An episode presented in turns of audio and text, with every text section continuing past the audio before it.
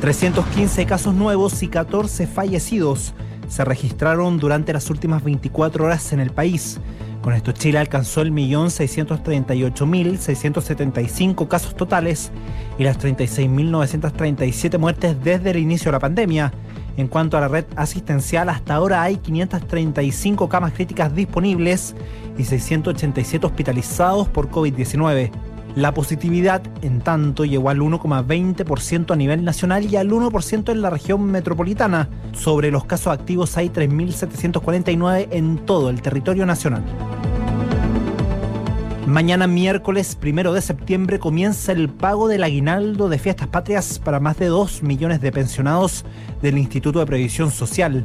Ellos recibirán 20.624 pesos más 10.581 pesos por carga familiar acreditada al 31 de agosto.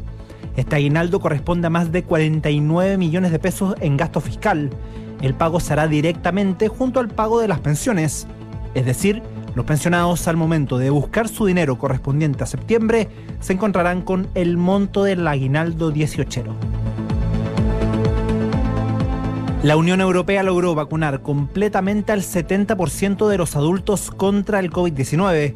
Con esto el bloque europeo cumplió su meta para el verano, con 255 millones de personas inmunizadas.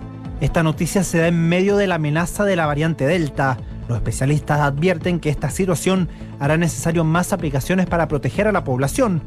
Pese a lo positivo del panorama en general, la tasa varía mucho entre los países. Por ejemplo, mientras Irlanda ha vacunado al 85,5% de su población adulta y Dinamarca al 83%, Bulgaria solo ha inmunizado al 20% de sus adultos, mientras que Rumania y Letonia también están bajo el 45%.